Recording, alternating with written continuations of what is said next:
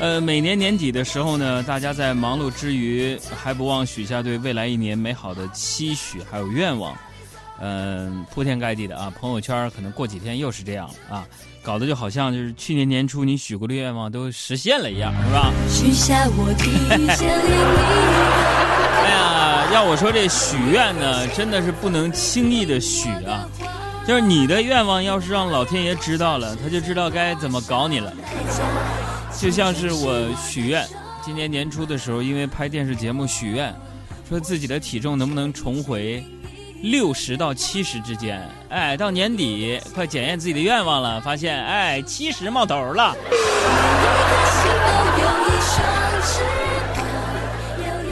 最近这几天呢，我几乎每天都会在朋友圈里边刷到不同的朋友们二零一九年的愿望清单，啊，有想工作顺利的。有想早生贵子的，有想喜结良缘的，有想在北京赶紧买房的，有想汽车赶紧摇号中签的，还有一个想在二零一九年迅速脱单的。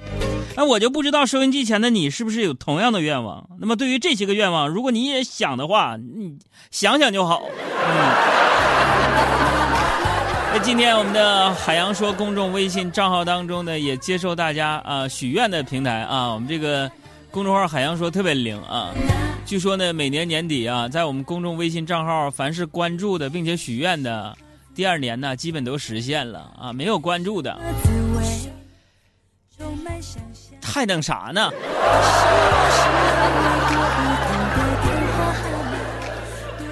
这个朋友就说了，说杨哥，你什么愿望？记得杨哥曾经你不许过非常宏伟的愿望吗？我愿望曾经，我希望给赤道。镶个金边儿，给长城贴上瓷砖，给珠峰整一电梯啥的。我后来那事儿我干不了啊，干不了啊，我就许愿。嗯，如果说硬逼我非得许一个什么愿望的话啊，我在这非常严肃的啊，各位走过的、路过的、南来的、北往的、佳木斯、鹤岗的、骑摩托车挂不上档的，都听好了，帮我一起见证一下啊，帮我见证一下。如果非逼着我要许一个什么愿的话，我只希望。注意啊，后面非常重要。嗯嗯，我只希望我自己，海洋在二零一九年，我不费吹灰之力，我就莫名其妙让我瘦他个二十斤。啊！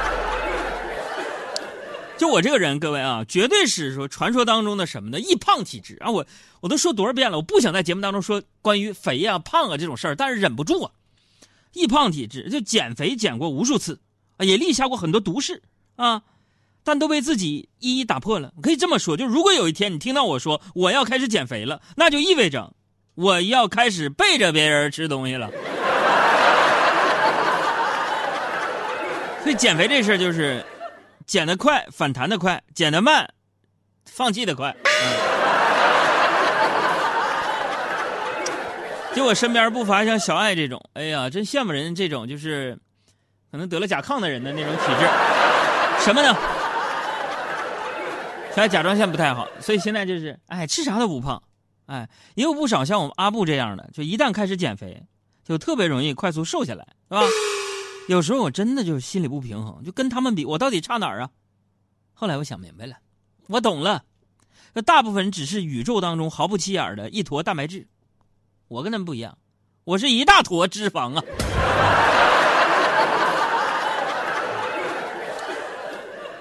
就我现在特别想把脂肪捐给有需要的人，啊，任它在别人身上发光发热，然后就让我独自在这个寒冷的冬夜里瑟瑟发抖。走在寒冷下哎呀，瘦骨嶙峋的小身板哎呀，单薄的小身躯呀，一步。一脱衣服全都小雷巴扇儿，哎，我就希望这种场景出现在我的身上，而不是一脱，我去，这孩子白胖白胖的啊！有的时候我也会找心理平衡啊，就是说我这个新年愿望说瘦下来实现不了没关系，但是咱也好啊，咱们白呀，你别起哄啊，一白遮百丑，一胖毁活毁所有啊！啊，但我也有一点不明白啊。你说一白遮百丑，一胖毁所有，那我白胖白胖的算啥呢？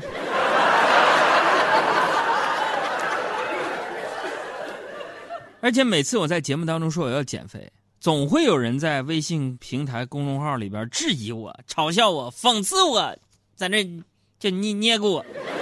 哎呀，嘲笑我，海洋，你一个大老爷们儿减什么肥？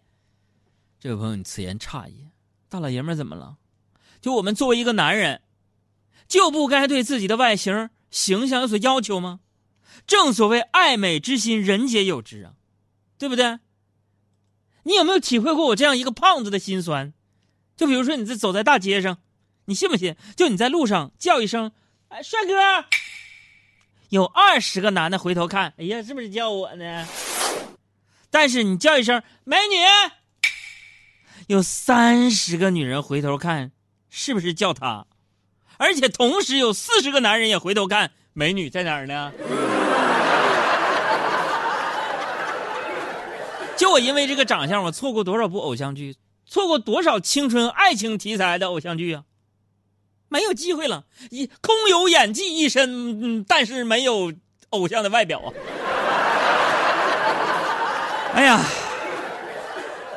我这人其实我一直非常努力的在意自己的形象啊，哪怕以前穷，没钱买那个好看又时尚的衣服，那我也会尽自己最大努力干啥？保持干净利索的。用我们东北话说，把自己收拾的板板正正的，啊，就是破，咱也不能说埋了吧胎的破，咱补丁也得是干干净净的，是不是啊？为啥？我就看不惯那些乐里乐特的那帮人啊！哎呀呀呀！你就比如今天，今天我们单位空调坏了，我们单位在十七楼，空调坏了就来个修空调的师傅来办公室维修。哎，我就看那师傅那制服那埋汰的，哎，就那衣服。脏什么份儿啊！我就敢，我就敢打赌，那衣服脱下来，啪，随便一扔，往外边一撇，立住，就那么埋汰，还穿身上，给我难受的呀！我就忍着，我就我一忍再忍，实在忍不住了，我就问他，我说大哥呀，你这制服你破破烂烂的，你都埋汰成这样了，你为啥一定要穿在身上？你不穿能咋的呢？我师傅就说了。不行啊，老弟呀！上次我这来你们这十七楼修空调啊，爬到外边去啊，我没穿制服啊。完了，我修累了，我在那站着休息一会儿啊。下边聚一帮人报警说我要跳楼。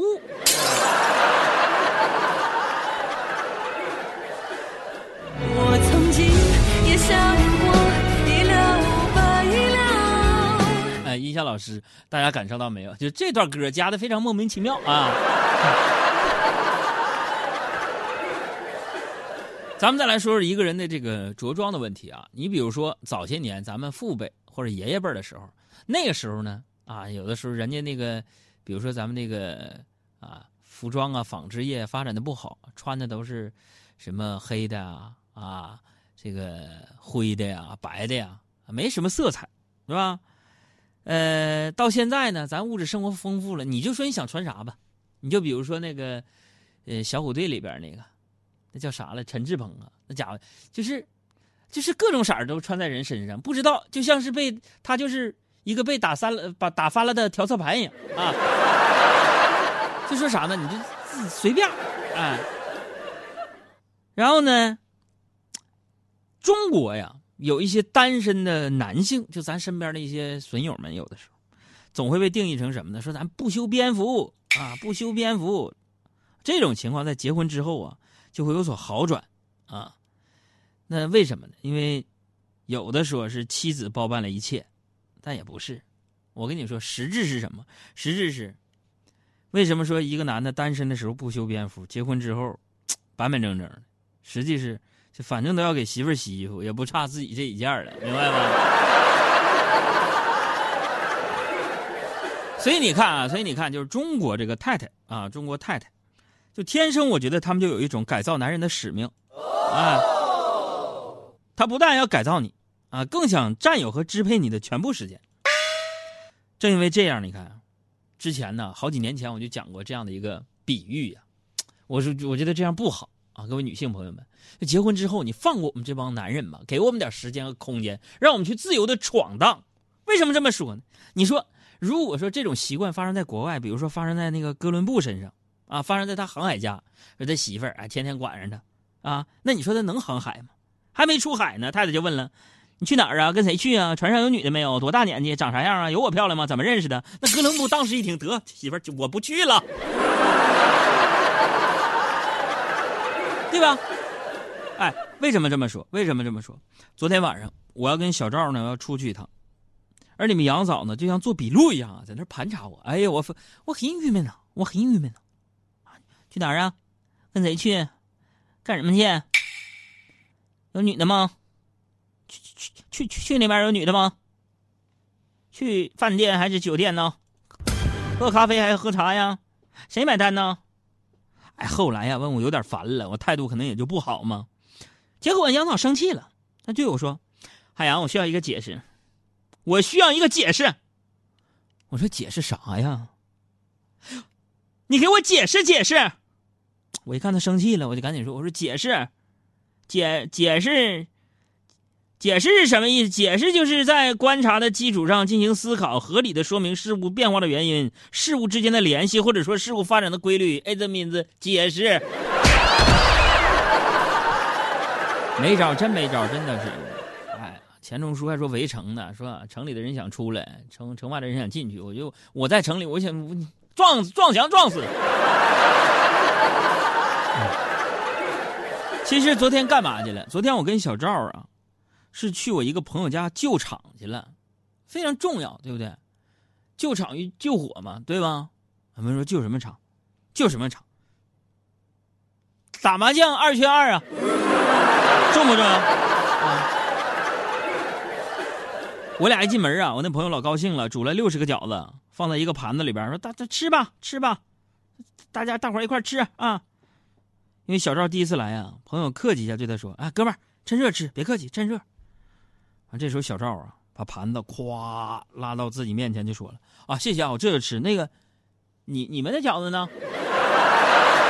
哥们儿，六十根。”谢谢，现在我只想说谢谢你，让我拥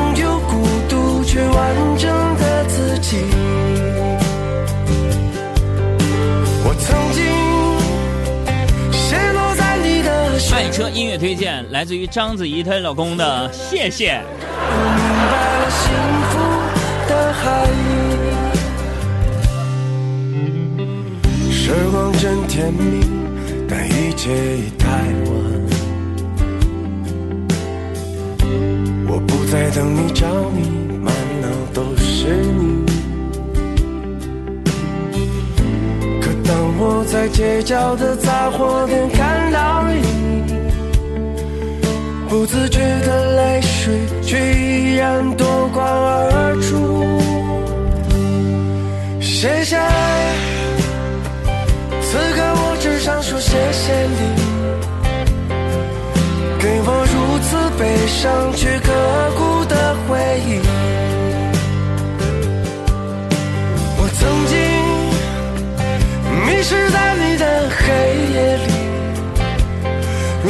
那些痛让我懂得了存在。一边听歌一边公布今天的彩蛋问题。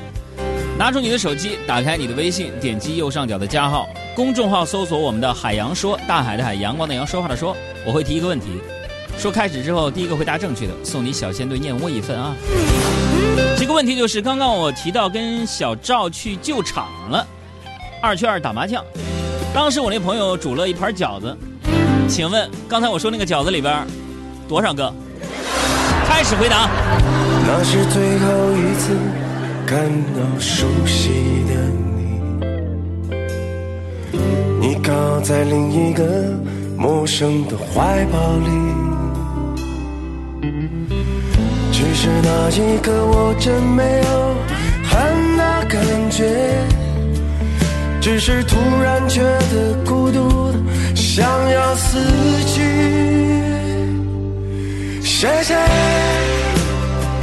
现在我只想说谢谢你，让我拥有寂寞去解脱的灵魂。我曾经粉碎在你的风暴里，此刻那些伤疤，不明白了心。